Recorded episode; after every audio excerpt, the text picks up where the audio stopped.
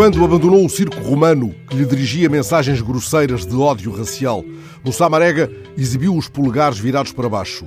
Ao usar a sinalética das redes sociais, o sinal que diz não gosto disto que me fazeis, não é bonito, ele afrontou corajosamente o gesto do imperador, diluído na turba, que julga poder decidir quem morre e quem vive na arena. O grito de revolta do atleta envia-nos não apenas um sinal de defesa da sua dignidade de pessoa, também uma mensagem de apego à liberdade. Ele diz, diante dos nossos olhos e da nossa consciência, não serei o vosso gladiador. O que em mim não morrerá diante do vosso comportamento indigno, não vos saúda. Há por entre a quase geral onda de indignação duas ou três omissões ou posições equívocas, das quais decorrem dúvidas que conviria esclarecer.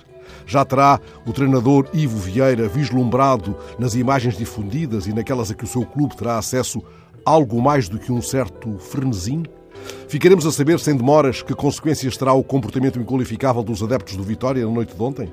E como terá o padre José Antunes, presidente da Assembleia Geral do Vitória, dormido um sono repousado depois de ter sugerido que Marega devia ir ao psiquiatra.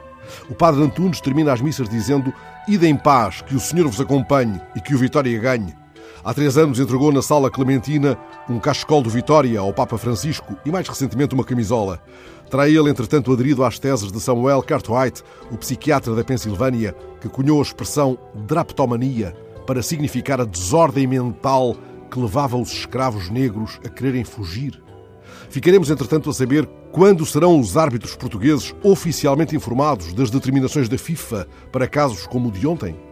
Enfim, são várias as perguntas a exigir resposta clara dos organismos que tutelam o futebol. Também quanto a esta exigência, somos devedores de Marega. Se ele não tem saído ontem de campo, afrontando os energúmenos, teríamos podido dormir descansados.